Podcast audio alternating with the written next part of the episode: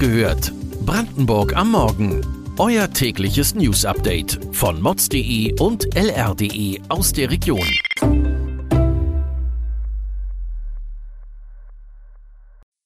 Guten Morgen an diesem 11. August. Sprengfalle Munition. Kritik an Polen wegen Fischsterben in der Oder. Spreewald jetzt für Paddelboote gesperrt? Das und mehr erfahrt ihr heute bei Wach gehört, Brandenburgs Morgen-Podcast von mods.de und lr.de. Alte Munition verursacht immer wieder Waldbrände und erschwert Löscharbeiten. Aktuell gelten 292.000 Hektar Wald in Brandenburg als entsprechend kontaminiert.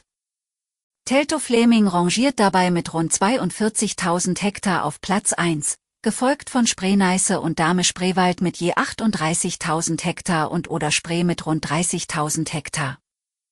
Auffällig ist in der Statistik der Landesregierung, dass ein Großteil der belasteten Flächen Privatwald ist.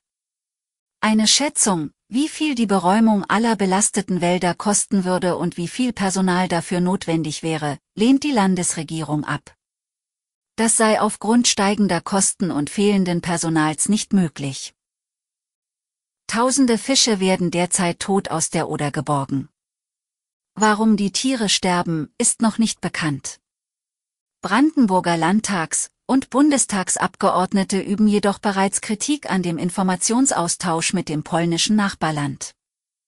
Laut Christian Görke von der Linken scheine klar zu sein, dass Giftstoffe von polnischer Seite aus in die Oder gelangt seien.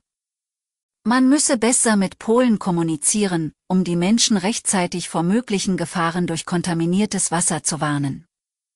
In Polen ermittelt die Staatsanwaltschaft wegen des Vorfalls. Im Spreewald geht aktuell die Sorge vor neuen Naturschutzgebieten um, die für Menschen tabu sein könnten. Insbesondere Kahnfährleute, aber auch Anwohner befürchten, dass wichtige Fließe im Biosphärenreservat schon bald nicht mehr befahren werden dürfen. Die Fließe sollen gesperrt werden, um die biologische Vielfalt des Spreewalds zu erhalten. Die Natur soll sich auf mindestens zwei Prozent der Landfläche Brandenburgs wieder nach ihren eigenen Gesetzen entwickeln dürfen.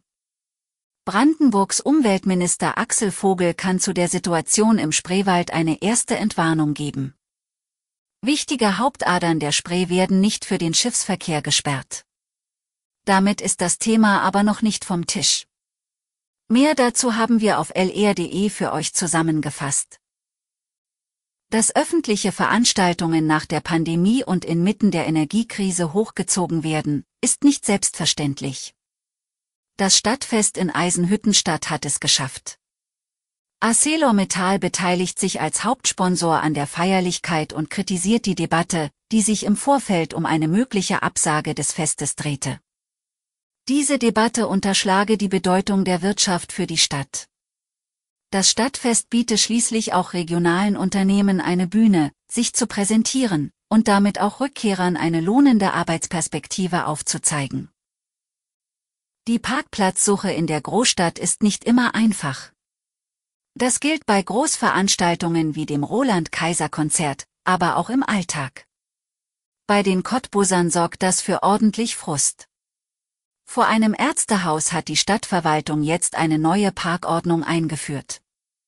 Damit stehen den Patienten kaum noch Stellflächen zur Verfügung.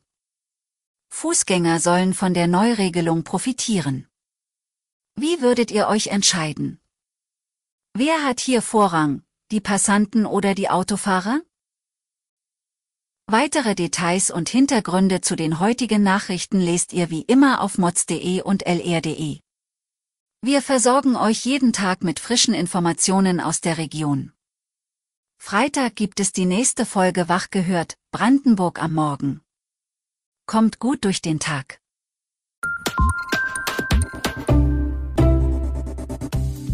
Wach gehört. Brandenburg am Morgen ist eine Produktion von mods.de und lr.de. Wir freuen uns auf euer Feedback per Mail an wachgehört.mods.de. Ihr findet uns auf allen bekannten Podcast-Plattformen. Abonniert uns für euer tägliches News-Update.